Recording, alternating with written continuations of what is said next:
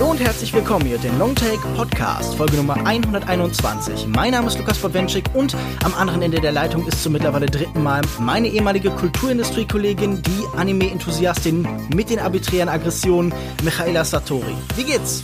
Hallo, ja, gut geht's. Ich freue mich, dass ich wieder da bin. Ich habe auch heute nachgedacht auf dem Weg nach Hause und es ist jetzt schon das dritte Mal. Ich bin nah dran am Inventar. Ich bin öfter da als Johannes momentan.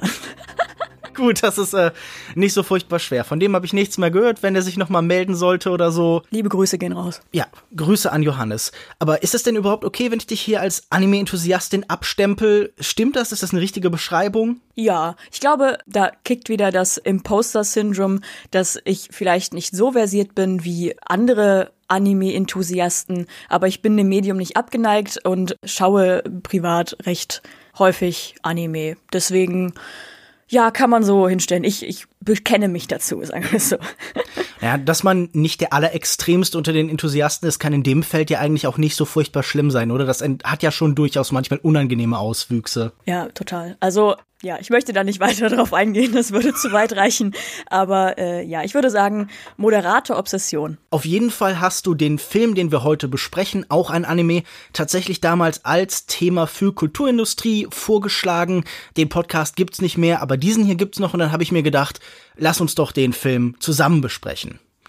Das ist Mary und die Blume der Hexen, der dritte Film von Hiromasa Yonebayashi und der erste Film von Studio Ponok. Diese neue Animationsschmiede wurde im April 2015 gegründet, etwa ein halbes Jahr nachdem bekannt gegeben wurde, dass das berühmte Studio Ghibli, verantwortlich für Filme wie Chihiros Reise ins Zauberland und Mein Nachbar Totoro, seine Pforten schließt. Der Name des Studios stammt von dem kroatischen Wort Ponoc für Mitternacht und es geht wohl darum, so eine Art Neubeginn, einen Neuanfang zu signalisieren, schon im Namen. Als ersten großen Film hat dieses Studio jetzt eine freie Adaption des Kinderbuchs Der verhexte Besen von der britischen Autorin Mary Stewart gewählt.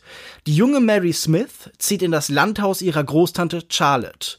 Beim neugierigen Erkunden der Umgebung entdeckt sie eine blau schimmernde Blume im Wald. Der Gärtner der Familie erkennt sie als Nachtflug und erklärt, sie habe ganz besondere magische Kräfte. Und tatsächlich, schon am nächsten Tag entdeckt Mary mit Hilfe der Blume einen magischen Besen und gelangt in eine andere fremde Welt. Die Zauberschule Endor. Ein großes Abenteuer beginnt.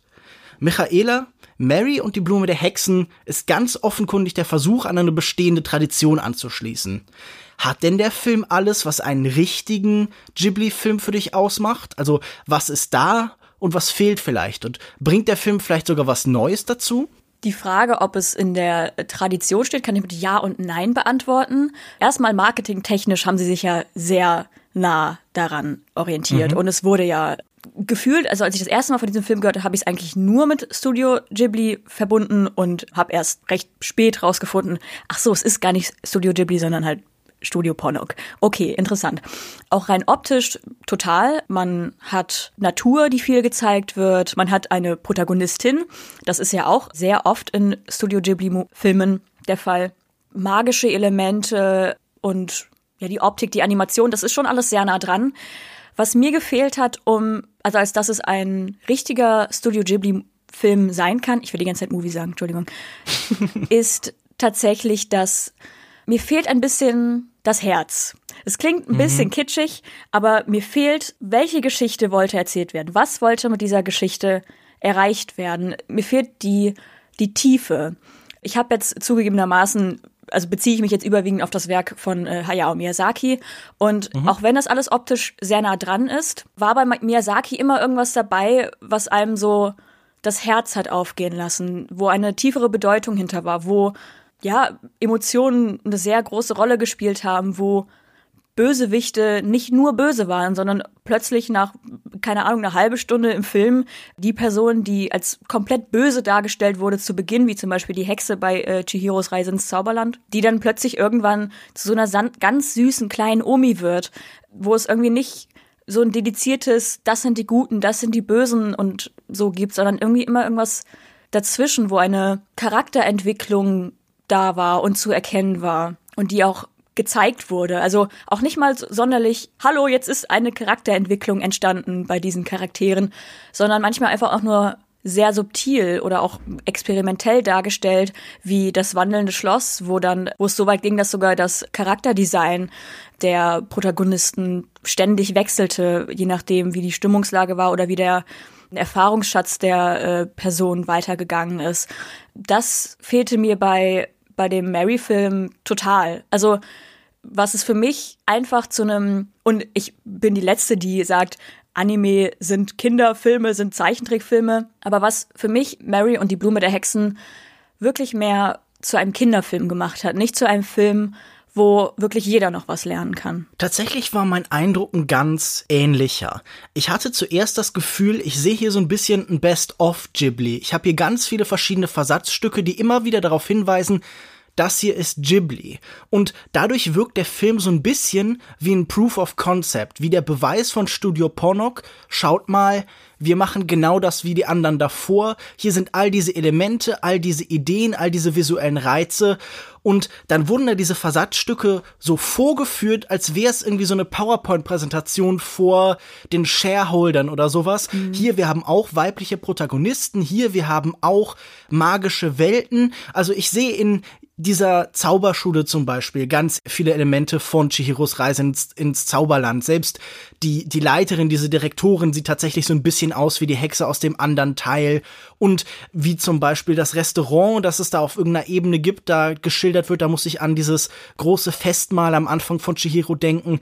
Die Roboter, die da als Wächter aktiv sind, sehen so ein bisschen aus, als wären sie aus das Schloss im Himmel irgendwie gerade angekommen.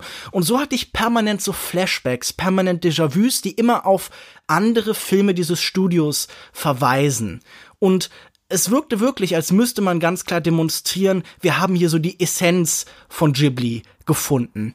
Aber genau was du beschreibst, hat mir auch gefehlt. Ich hätte jetzt auch gesagt, im Kern fehlt so ein bisschen das Herz des Ganzen. Es fehlt so ein bisschen der der rote Faden, der göttliche Funke, das zentrale Element, das diesen Film eben darüber hebt, einfach nur ein nett gemachter Animationsfilm zu sein. Und ich denke, wenn ich hier harsch urteile, gerade beim ersten Sehen habe ich das getan, dann ist es auch so ein bisschen die Tatsache, dass dieser Film Opfer meiner Erwartungen geworden ist. Wie du schon beschreibst, war das quasi als Ghibli-Film beworben und wie so oft ist das dann daran eben bei mir gescheitert, dass ich damit einen ganz bestimmten Kanon, einen ganz bestimmten Katalog von Ideen und Werten und Bildern mit verbinde, der dann nicht gegeben worden ist.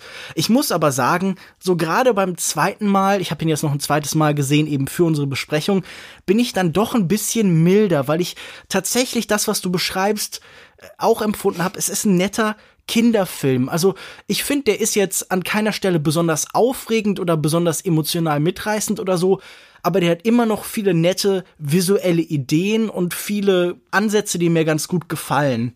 Hattest du das nicht? Also hat sich vielleicht jetzt beim zweiten Mal für dich auch so ein bisschen das Urteil zumindest ermildet? Genau, ich habe den Film auch zweimal geschaut. Ich habe ihn das erste Mal auf Englisch geschaut, weil es ihn dann plötzlich im amerikanischen iTunes gab und ich sehr aufgeregt dann diesen Film eingeschalten habe.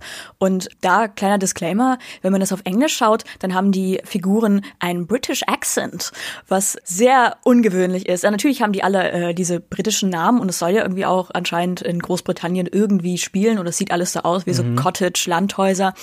Aber es war trotzdem sehr, sehr, sehr gewöhnungsbedürftig. Beim zweiten Mal anschauen habe ich ihn tatsächlich im japanischen Original mit Untertiteln gesehen und habe ihn auch genau aus den gleichen Gründen wie du geschaut, nämlich um dem Ganzen noch eine Chance zu geben. Also es klingt jetzt irgendwie so komisch, aber genauso wie du meintest, auch ich habe was anderes erwartet, habe das bekommen und war dann so ein bisschen, naja, okay.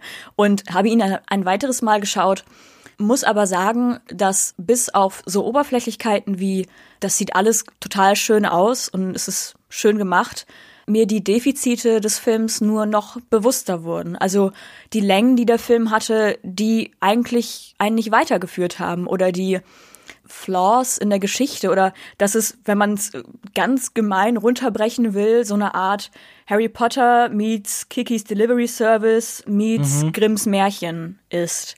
Denn man hat zwar eine Moral, die gepredigt werden möchte, also in, dadurch, dass Mary zum Beispiel als die Figur dargestellt wird, die, sagen wir, kein Talent hat, nichts wirklich kann, ungeschickt ist und mithilfe dieser, dieses Nachtflugs plötzlich OP overpowered wird und eine plötzlich eine sehr talentierte hm, Hexe ist. Und für mich ist diese Geschichte war so ein bisschen dieses schmücke dich nicht mit fremden Federn. So ein bisschen diese Volksweisheiten, die man sich so weitergibt und Kindern beibringt, von wegen, wenn du was nicht kannst, dann lüg nicht, dass du das kannst. Oder sowas, also darauf runtergebrochen. Und wie gesagt, der Film war super schön anzuschauen und es ist irgendwie süß, aber das ist, wie gesagt, die, diese ganzen Lücken, die da waren, die haben's, die machen das Schöne dann auch nicht besser, sagen wir es so. Man sieht, es ist, wurde mhm. sehr viel Können und meinetwegen auch Detail in die Animation vor allen Dingen gesetzt. Also es sieht also richtig, richtig gut aus einfach. Aber zum Beispiel, was so Dinge angeht, wie, was ich bei Miyazaki zum Beispiel immer sehr interessant fand, war, dass die Räume alle einfach unfassbar aussahen. Es war so diese Art von ungeordnetem oder geordnetem Chaos. Also es sah alles total so klattert aus und es war überall Zeugs, aber es war einfach schön anzusehen. Und da war, man hat gesehen, da wurde sehr viel Mühe reingesteckt, um Facetten darzustellen, die vielleicht nicht beim ersten oder vielleicht nicht mehr beim zweiten Sehen auffallen. Diese Liebe zum Detail hat mir dann dort gefehlt. Ich weiß auch nicht. Das, was du eben beschreibst über die Detailfülle dieser anderen Filme, das merkt man in dieser Welt hier dann doch sehr stark. Es gibt natürlich immer noch Einzelbilder, die sehr voll sind, also zum Beispiel das Büro dieser Schuldirektorin oder so.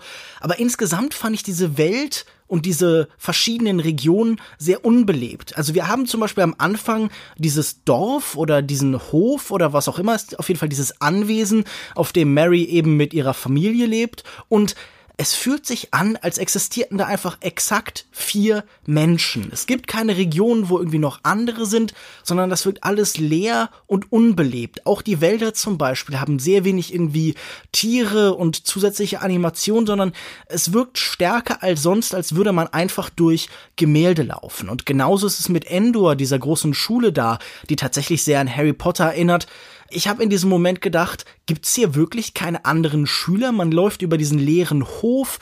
Es wird irgendwie gesagt und auch visuell angedeutet durch zum Beispiel diese riesige Anzahl von Besen, da wären andere Menschen aber alles hat so was merkwürdig klinisches, als wäre das einfach auch so eine finanzielle Entscheidung gewesen. Wir müssen weniger zeichnen, aber gleichzeitig auch eine Entscheidung von der Story, das so zu reduzieren.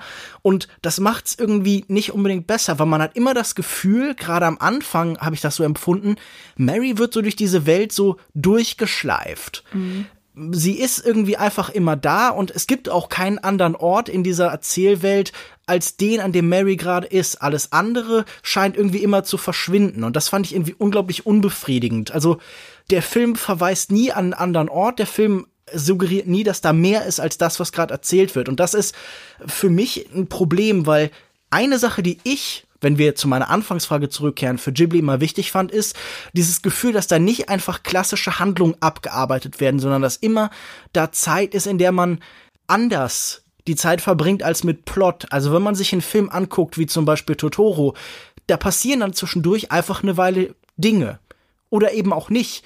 Es ist immer so eine gewisse Ruhe, so ein gewisser Stillstand, aber auch so eine Verspieltheit, die einem immer sagt, wir müssen nicht zum nächsten Plotpunkt hetzen, sondern wir können einfach Momente genießen und Erfahrungen machen.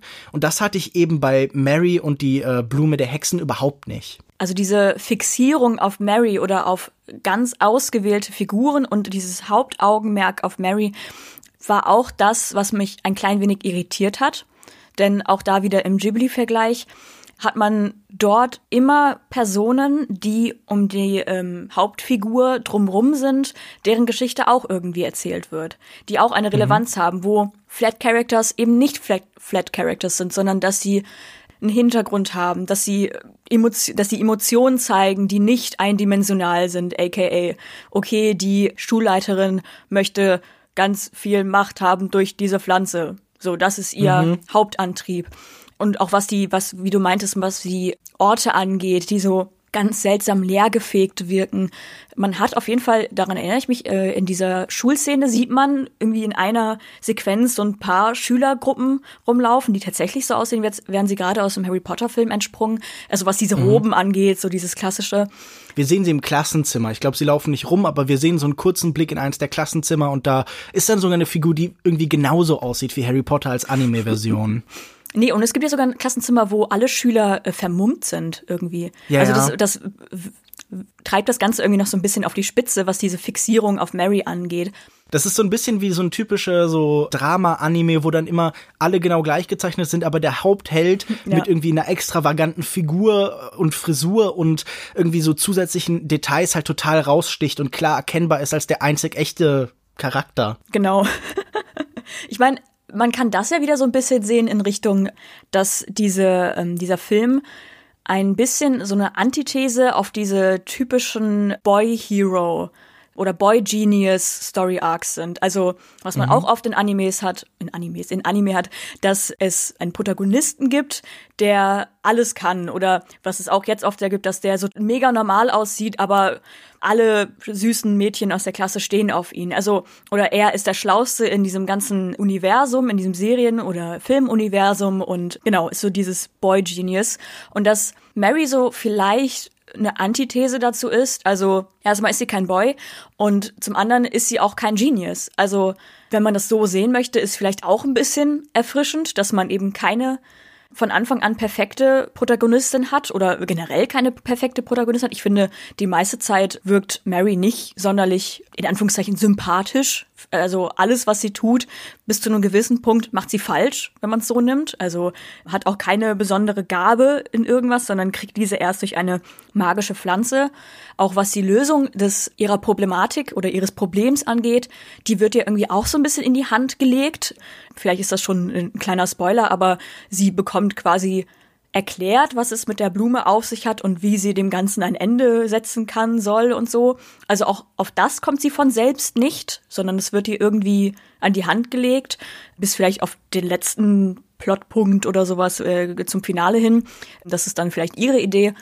Aber dass das so vielleicht so ein bisschen diese Antithese auf dieses Boy Genius Anime ist, dass man halt mal eben keine perfekte Person hat. Wobei zum Beispiel auch gerade bei Ghibli-Filmen generell hat man das, glaube ich, gar nicht gehabt, dass irgendeine Hauptfigur vollends perfekt ist. Aber um zum Beispiel auch einen Vergleich zu äh, Kikis Delivery Service zu äh, setzen, sie ist ja auch eine Hexe, die in die Welt rausgeht und quasi ihr Hexenjahr hat, wo sie dann in die Welt rausgeht und dann selber Geld verdient mit Hilfe ihrer Kräfte und ihrer Magie, ja. wie auch immer. Und irgendwann im Laufe der Story merkt, wenn man das dann interpretieren möchte, dass mit seiner Leidenschaft Geld zu verdienen gar nicht mal so cool ist. Das wird aber so nicht erklärt. Also bei Kikis Delivery Service ist es so, dass zum Beispiel Kiki irgendwann nicht mehr fliegen kann, obwohl das so ihre Hauptkraft war, dass sie sehr gut fliegen kann auf einem Besen. Und irgendwann verlernt sie diese Tätigkeit. Sie kann einfach nicht mehr fliegen und irgendwann fällt der Satz von wegen, Fliegen hat mal Spaß gemacht, aber jetzt macht es irgendwie keinen Spaß mehr. Weitergedacht, weil sie damit halt ihren Job erledigt. So. Dahinter steckt dann wieder eine etwas, was man interpretieren kann, was man auf sich selbst anwenden kann, was man weiterdenken kann, ein Ansatz. Und sowas fehlt mir halt bei Mary, weil alles, was man da an Motiven gesehen hat, die in diesem Film behandelt werden, waren Mary, salopp gesagt, kann nix, möchte was können, schmückt sich mit fremden Federn, fremden in Anführungszeichen Federn und fällt damit auf die Schnauze. So, das ist so ein bisschen der Grundplot. Aber Findest du, dass da irgendwelche tieferen Motive waren, selbst wenn es sowas wie Freundschaft ist oder Familie oder sonst irgendwas? Es hm. War da irgendwas für dich? Schwierig. Ich würde ja normalerweise diese Heldinnen in den Ghibli-Filmen, vor allen Dingen in den Miyazaki-Filmen, eben definieren als unheimlich couragiert. Also das sind mutige, proaktive, freundliche, hilfsbereite Menschen, die natürlich auch Probleme haben, die nicht immer alles optimal lösen, auch zum Beispiel in Chihiros Reise ins Zauberland oder so, die also natürlich immer wieder an die Grenzen stoßen und die auch nicht immer komplett mutig sind, sondern die natürlich auch Angst empfinden oder so, aber die vor allen Dingen sowas, die so aus sich herausgehen und die immer irgendwie mit dieser Welt interagieren auf eine sehr aktive Weise. Und mir scheint Mary auf unangenehme Weise stärker als sonst passiv zu sein, so Opfer dieser Handlung. Also Opfer ist vielleicht übertrieben, aber sie wird da so ein bisschen durchgeschleift. Mhm. Wir haben am Anfang so einen ganzen vagen Ansatz von Charakterisierung. Also wir sehen, dass sie so ein bisschen ungeschickt ist. Sie ist auch so ein bisschen unzufrieden mit sich selbst, mit ihrem Körper, vor allem definiert über irgendwie ihre Haare, wo sie mehrfach sagt, okay, sie mag ihre irgendwie unbeherrschbaren wilden Haare sehr ungern. Das ist es dann aber schon. Sie bleibt dann so ein bisschen leer. Irgendwie hatte ich die ganze Zeit das Gefühl, sie bekommt nicht mal so diese Mindestidentität, die andere auch eigentlich nicht aufdringlich charakterisierte Ghibli-Figuren immer hatten. Ich muss zum Beispiel an Nausicaa denken aus äh, Nausicaa im Tal der Winde, die uns vor allen Dingen durch Handeln näher gebracht wird. Wir sehen sie mit dieser Science-Fiction-Fantasy-Welt interagieren, wir sehen ihre Kompetenzen, wir sehen, was sie kann und was sie nicht kann. Und bei Mary ist das alles so ein bisschen unklarer. Und das fand ich irgendwie sehr unbefriedigend. Und wenn du fragst, okay, ist da was Großes, eine tiefere Botschaft? Nun ja, zum einen natürlich, was du beschreibst. Es geht so ein bisschen darum, kurz zu zeigen, sie kann auf einmal alles, aber das allein macht irgendwie nicht glücklich. Das allein ist irgendwie nicht besonders toll, vor allen Dingen, wenn es eben unter vorgeschützten Tatsachen stattfindet. Vor allen Dingen äh, habe ich dann aber andere Elemente gesehen, die halt sehr typisch für Ghibli waren. Also es ging irgendwie so oft um die Beziehung zwischen Natur und Technik oder vielleicht zwischen Magie und Natur und die Frage, was darf man davon einsetzen. Die große Frage, die das japanische Kino seit dem Zweiten Weltkrieg in vielen Stellen neben dem Familien Zusammenhalt der Familie als Institution umtreibt, nämlich halt diese Frage, was darf der Mensch, wie weit darf der Mensch gehen, natürlich inspiriert auch durch die Erfahrung im Zweiten Weltkrieg durch die Atombombe, durch nachfolgende Sachen wie zum Beispiel Godzilla-Filme oder so, die das immer wieder aufgegriffen haben. Und das sehe ich hier am ersten. Wir sehen dieses Experiment, das durchgeführt werden soll von der Schulleiterin und ihrem Wissenschaftlerassistenten, der so ein bisschen aussieht wie Dr. Robotnik aus Sonic, oder? Also, ja. das bilde ich mir doch nicht ein. Das scheint mir so das, das tragende, das zentrale Element zu sein. Aber das fand ich alles ja auch sehr unbefriedigend, sehr uninteressant im Vergleich zu dem, was da sonst draus entsteht. Also wenn ich mir überlege, mit welcher extremen Vielfältigkeit, mit wie vielen verschiedenen Perspektiven das zum Beispiel in so einem Film wie Prinzessin Mononoke geschildert wird, wo wir immer beide Seiten verstehen können, wo wir immer denken, klar, diese Frau, die da jetzt zum Beispiel Prostituierte, Geishas freigekauft hat und aus denen eine Armee gebaut hat und mit denen halt jetzt eben eine Stadt betreibt, die macht was Tolles, die ermächtigt diese Menschen, die schafft da eben wirklich ein Team von Menschen, die die Welt verändern. Aber sie zerstören dabei einen Teil der Natur. Was wiegen wir jetzt höher? Hier kann ich nicht mal verstehen, was genau der Nutzen dieses ganzen Experiments ist. Es geht vage irgendwie um, um Macht oder so, aber das wird dann halt eben auch nicht näher umrissen.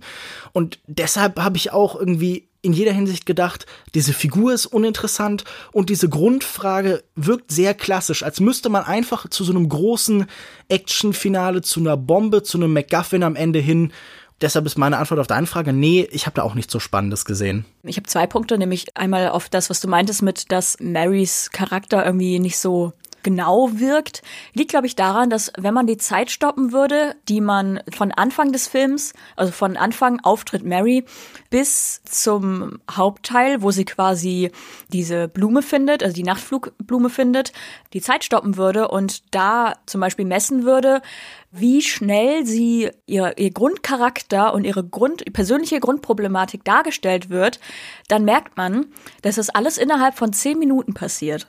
Denn sie wird super krass überspitzt, sage ich jetzt mal, und super flott einfach charakterisiert als Okay, sie steht auf. Sie ist ein bisschen tüdelig, würde ich sagen. Sie ähm, hat, äh, sie ist gerade dahin gezogen aufs Land und hat ihre Kartons noch nicht ausgepackt. Sie ist tollpatschig. Sie mag ihre Haare nicht. Sie ist immer noch tollpatschig, will aber allen helfen, mhm. meint es gut, ist sehr tollpatschig und richtet mehr Schaden an, als dass sie hilft. So, das wird innerhalb von, ich glaube, wenn man es realistisch Zeit messen würde, 10, 15 Minuten genau, höchstens. wird es abgehakt. Und dann beginnt schon die Storyline, wo sie halt Tipp findet, die Katze, Tibe findet und dann auch den Besen und die Pflanze findet.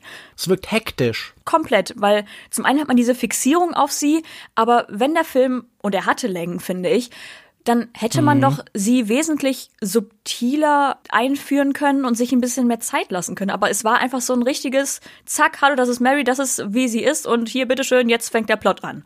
Das war super rushed irgendwie, also es ging alles super schnell. Das zweite Ding von diesem, wo man so gesellschaftliche Problematiken äh, behandelt, wie das mit diesem äh, nach, nach dem Weltkrieg und sowas, dass da für mich wirkte, dass da ein großer, großes Augenmerk auf so eine so Tierversuche gestellt mhm. wurde. Das ist auch ein wesentlicher Teil der Story irgendwie, dass innerhalb dieser Schule werden halt so magische Experimente dargestellt oder äh, durchgeführt mhm. an Tieren. Diese Tiere werden irgendwie verwandelt. Genau. Da finde ich, hat man so einen kleinen Nebenplot, der sich entwickelt zwischen diesen zwei Katzen, einmal Tib und Gib, die irgendwie in einer Katzenbeziehung sind gemeinsam. Wie auch immer das bei Katzen funktioniert, ich weiß das nicht genau. Genau, einer äh, eingetragenen Lebens Gemeinschaft, wie auch immer.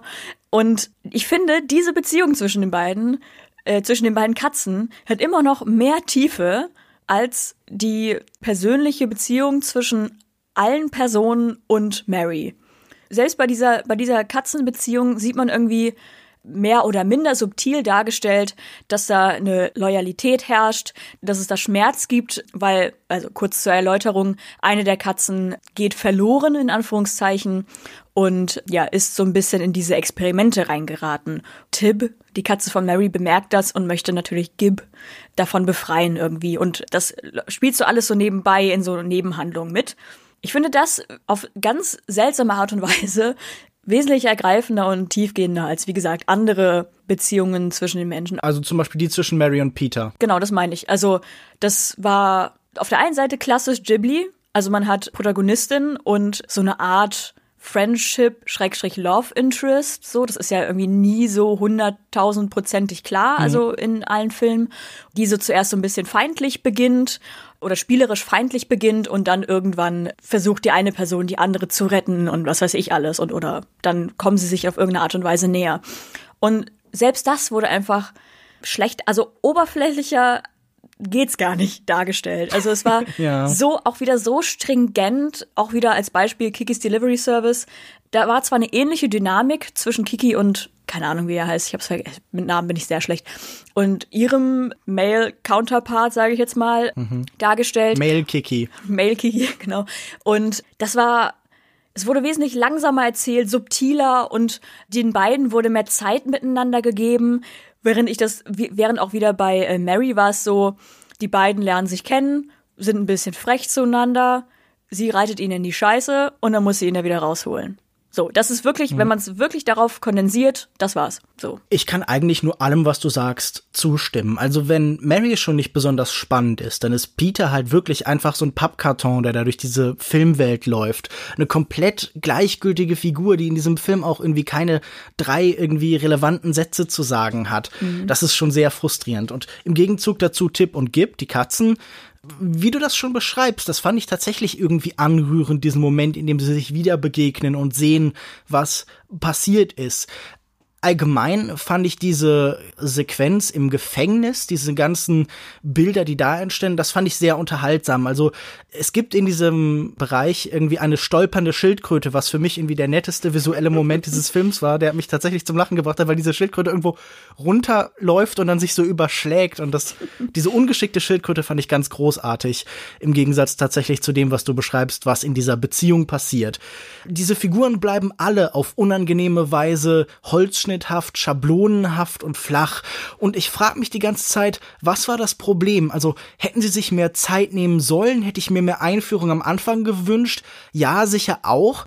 Aber normalerweise gelingt das ja eigentlich Ghibli-Filmen auch sehr schnell. Es sind ja sehr visuelle Filme, die eben sehr viel vermitteln können, einfach in Mimik, in Gestik, in Körperhaltung, in Musik und einfach in den Bildstimmungen. Und das ist hier vielleicht einfach nicht so furchtbar gelungen. Also die Animationen sind immer noch schön, aber die sind nicht im gleichen Maße mit Bedeutung eben aufgeladen an vielen Stellen. Und wenn dann am Ende zum Beispiel Peter halt auch Teil dieses Experiments wird, dann war mir das alles relativ egal. Es, es fühlt sich einfach sehr generisch an, was dieser Film hier macht. Also als würde man, wie du es schon beschreibst, alles von Ghibli nehmen und dann versuchen da das einfach halt zu reproduzieren, ohne so richtig zu verstehen, was der Kern ist. Was für mich widersprüchig ist, weil ich die anderen Filme von Yonebayashi, also Erinnerungen an Mani und äh, die Welt der Borger, also Arietti, beide eigentlich sehr gut fand. Äh, du hast keinen von denen gesehen, richtig? Nee, leider nicht. Die basieren auch beide, ich glaube, auf britischen Kinderbüchern und versuchen eigentlich sehr ähnliches, aber nehmen sich auch in Teilen mehr Zeit, haben einfach interessantere Figuren und sind einfach ausdrucksstärker in dem, wie sie an Sachen herangehen. Und das ist halt wirklich sehr, sehr frustrierend hier. Nochmal auf diese Tierszene zurück, die fand ich tatsächlich alle sehr niedlich und sehr nett, weil es einfach ja, einfach diese, diese Menge. Also da war dann ein Nashorn und ein Schaf und irgendwie ein Kapibara und sowas. Und mit einer großen Anzahl von niedlichen Tieren stimmt man mich ja auch immer milde. Das fand ich zumindest nett. Aber wenn das das Beste ist, was man sagen kann, naja. Ja, es ist ein bisschen schade.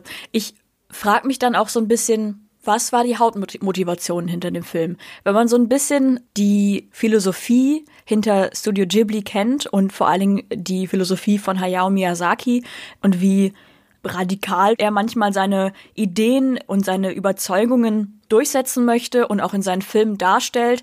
Also man hat ja oft immer so Themen, die einen äh, globaleren Kontext haben, wie zum Beispiel Chihiros Reise ins Wunderland, ins Zauberland stellt, ist so eine Konsumkritik, ganz grob gesagt. Es fängt an bei Persönlichkeitsverlust, Gier und was weiß ich alles und es wird alles dort dargestellt, bis man sich irgendwann wieder zur eigenen Persönlichkeit bekennen kann. Dann Kikis kleiner Lieferservice, so eine Art, ich habe mal irgendwo gesehen, so eine ähm, Analogie zum Millennial-Dasein so ein bisschen. Also wenn man irgendwann das zum Beruf macht, was man liebt und was eigentlich sein Hobby ist, aber dann merkt, dass einen das manchmal sehr traurig machen kann. Dass da irgendwie immer so globalere Probleme und Motivationen hinterstecken oder das, das wandelnde Schloss ist auch so ein bisschen eine Ode an Naturschutz und generell an die Natur, generell alle Ghibli-Filme ja. Ode an, an die Natur und an, ans Draußensein einfach. Oder Porco Rosso mit dem Kampf gegen den Faschismus. Total, was ja genau. auch ein großes Thema ist. Oder das letzte Glühwürmchen, das ja auch diese beiden Themen vielleicht sogar zusammenbricht. Die Kriegserfahrung und die Zerstörung von Natur, die Bindung von Mensch und Natur, die dann eben ausgedrückt wird, auch durch irgendwie die Radioaktivität, die das Land überzieht. Und selbst so vergleichsweise harmlose Filme wie bei Nachbar Totoro erzählen halt von diesem ja, beziehen halt von der äh, menschlichen Beziehung zu seiner Umwelt und der Frage, wie er damit umgehen kann. Und das ist halt alles nie predigend, das ist alles nie klischeehaft, sondern es sind immer sehr eindrückliche, sehr interessante Welten, die einen so ganz viel Angebote machen für Ideen und die wirklich einen erstaunlichen Tiefgang haben, die man von einem Kinderfilm in der Regel nicht erwarten würde. Genau. Und wie ich zu Beginn meinte, ich frage mich, wenn man diese Überzeugungen, die hinter Miyazaki-Filmen zum Beispiel standen, sieht und merkt, okay, du kannst es als Kind schauen und dich über die schönen Bilder freuen und über den bisschen Slapstick-Humor, wie auch immer. Und dann siehst du das als, wenn du älter bist und dann merkst du so, oh krass, es ist richtig deep. und das ist Mary einfach gar nicht. So, man hat keine wirklichen Symbiosen, die dargestellt werden. Vielleicht, also es wird ganz viel halt so auf Tiere also ist so die, so, ein, so ein Nebenplot, mhm. so dieses Tierversuche und die armen Tiere und so. Aber selbst das wurde nicht wirklich mit Tiefgang verfolgt, meiner Meinung nach. Es ist eher so eine ästhetische Frage. Diese Tiere sind niedlich, und wenn sie irgendwie Teil der Experimente wurde, sind, dann sind die nicht mehr niedlich. Und allein diese ästhetische Frage gibt schon die Antwort, was gut und böse ist. Das fand ich auch mhm. zum Beispiel bei unserer Direktorin, die so als Hauptbösewicht etabliert wird, merkwürdig. In dem Moment, in dem sie lieb war, war sie dünn und schön mhm. und als böse ist sie halt aufgedunsen und hässlich. Und diese simplen Kurzschlüsse, auf ästhetischer Ebene. Die waren bei Ghibli sonst eigentlich nie. Normalerweise konnte auch das Hässliche und Merkwürdige und Fremdartige gut sein und das Schöne und Ansprechende halt eben einfach nur eine Fassade darbieten. Und das war hier irgendwie abwesend. Ja, also ich fand auch diese Wertung, äh, dieses lieb, jung, hübsch, toll und dann alt, dick, hässlich und gemein und sowas, fand ich sehr befremdlich irgendwie. Diese vereinfachte und stilisierte Darstellung und vor allen Dingen auch mhm. sehr klischeehafte Darstellung. Wie ich auch schon meinte, dieses bei Miyazaki gibt es nicht wirklich böse Bösewichte. Also gibt es schon, ja, aber auf eine andere Art und Weise. Wie gesagt, da wären wir wieder bei der Tiefe der Charaktere, die halt bei Mary nicht wirklich da ist oder wenn gezeigt wird, okay, diese Person hatte mal eine Vorgeschichte und war mal ganz anders, dann ist das auch, wird das wieder nur in so einem Rückblick gezeigt und dann innerhalb von, keine Ahnung, drei Minuten abgefrühstückt. Und selbst dann scheinen die Bösewichte in Anführungszeichen keine Lehre daraus zu ziehen. Also mhm. man sieht in so einer, auch finde ich ein sehr klischeehaftes Bild, diese Abschlusssequenz, wo man die zwei, also den, diesen Wissenschaftler und die Schulleiterin sieht in der äh, letzten Sequenz, wo sie zu sehen sind. Ich glaube, Mary oder Peter sagen, meinst du, sie kommen klar oder was ist jetzt mit den beiden? Und dann gibt's so eine so einen Schnitt auf die beiden und auch da, wie das aufgelöst ist, ist sehr klischeebehaftet. Ich habe irgendwie keine neuen Elemente, keine neuen Bilder in diesem Film gesehen. Und ich, ich finde auch gerade, vielleicht hate ich oder wir den Film gerade ein bisschen zu sehr für das, was er ist. Denn wie gesagt, für mich gilt und bleibt, es ist ein netter Kinderfilm. Aber das ist kein Film, den man als Kind schaut und dann, keine Ahnung, zehn Jahre später schaut und dann in Tränen ausbricht, weil man die Nachricht versteht. Sondern es ist ein Film, den schaut man als Kind und freut sich über die süßen Tiere und über schöne Zauberanimationen und schön gemalte Blumen. Mhm. Und man schaut ihn in zehn Jahren wahrscheinlich gar nicht mehr, weil er keine große Relevanz hat. Das glaube ich auch. Wenn ich sagen müsste, was die Filme von Isao Takahata und Hayao Miyazaki ausmacht, dann ist das vor allen Dingen eine gewisse Radikalität. Ich glaube, das sind auf ihre Weise Radikale. Wenn wir uns angucken, was es für Zitate, für Aussagen von zum Beispiel Miyazaki gibt, ja, die im genau. Internet rumgegangen wird, dann sind es Sachen wie Anime was a mistake. Das hat er nicht genauso gesagt, aber er äußert sich auf jeden Fall sehr kritisch über diese ganze Szene, über diese anfangs schon angesprochene gleichwörmige Szene von immer genau exakt aufgelösten Liebesgeschichten, die nach immer demselben Schema verlaufen.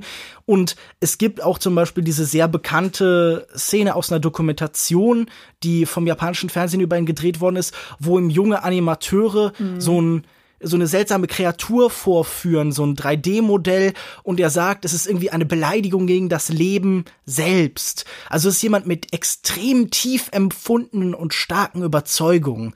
Ich würde auch sagen, jemand wie äh, Miyazaki ist ein Apokalyptiker. Seine Filme stehen immer kurz vor dem großen Untergang. Es ist eine große Verlust, ein gewaltiger Schmerz in diesen Film zu spüren, dem eben wirklich nur so die Hoffnung entgegenschlägt, dass es eine neue Generation immer gibt, dass da immer eine menschliche Naivität, eine Freundlichkeit, eine Offenheit ist. Menschen, die sich noch nicht festlegen wollen, die nicht nur von Machtstreben und bestimmten weltlichen Überzeugungen getragen sind, sondern einfach von einem Idealismus. Und das ist so seine letzte Barrikade, die wirklich gegen den Untergang, die Zerstörung, der wirklich auch drastisch geschildert wird, steht. Das sind die einzigen letzten Hoffnungen und Barrikaden der Menschheit.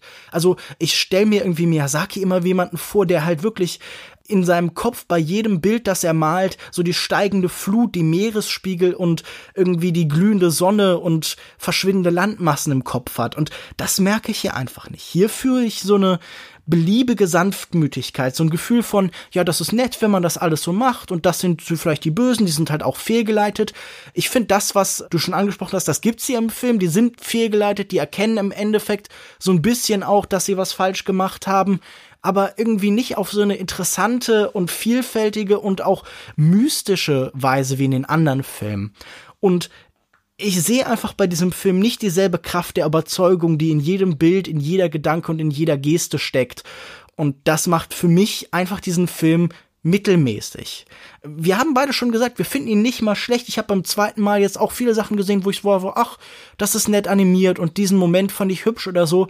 Aber er erreicht einfach nicht dasselbe Level, nicht dieselbe Qualität, die die anderen erreichen und ist einfach insgesamt, selbst wenn er ganz losgelöst von denen bestehen würde, wenn das jetzt ein komplett neuer Regisseur wäre, der noch nie was gemacht hast und Studio Ponok wäre nicht hervorgegangen aus Ghibli, sondern aus dem Nichts entstanden, selbst dann würde ich sagen, ja, das ist halt ein netter, aber mittelmäßiger Film. Ich glaube, gerade diesen Problempunkt kann man darauf herunterbrechen, dass Miyazaki nimmt, nimmt Inspiration aus dem Leben, aus dem echten Leben und Yonibayashi nimmt Inspiration grob aus einem britischen Kinderbuch. So. Natürlich ist das jetzt sehr vereinfacht runtergebrochen, aber ich glaube, äh, das ist ja auch, warum er so so ganz radikal auf dieses äh, diese 3D-Animation, auf diese Computeranimation reagiert hat mit so einer Härte und so einem wahrhaftigen Ekel einfach auf dieses Ding, mhm. ist, dass für ihn, wie gesagt, die Inspiration aus der Natur und aus dem Leben und vielleicht auch aus echten Menschen oder aus halt dreidimensionalen Charakteren kommt. Also, dass da selbst irgendwelche Nebenfiguren auf eine gewisse Art eine Tiefe haben und einen irgendwie rühren können in ihrer Art. Also allein schon das No Face heißt das, glaube ich, also aus mhm. ähm, Chihiros Reise ins äh, Zauberland. Selbst der rührt einen irgendwie, obwohl er halt wirklich einfach nur ein schwarzer Blob mit einer Maske ist. Mhm. Da, selbst da ist eine Tiefe drin.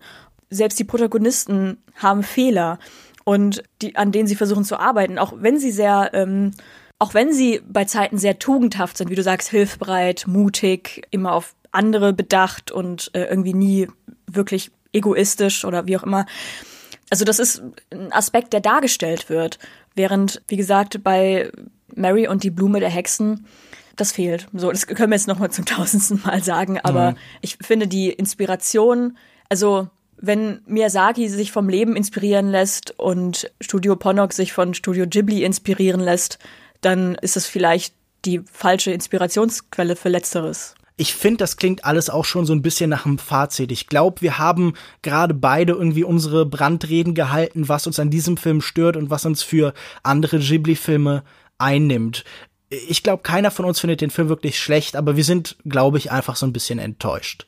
Ja. Wenn ihr das genauso seht wie wir, oder ganz anders. Wenn ihr uns was erzählen wollt dazu, dann könnt ihr uns auf ganz vielen verschiedenen Kanälen erreichen. Zum Beispiel sind wir mit Longtake auf Twitter zu erreichen unter at longtake.de. Es gibt uns auf Facebook unter facebook.de slash longtakepodcast.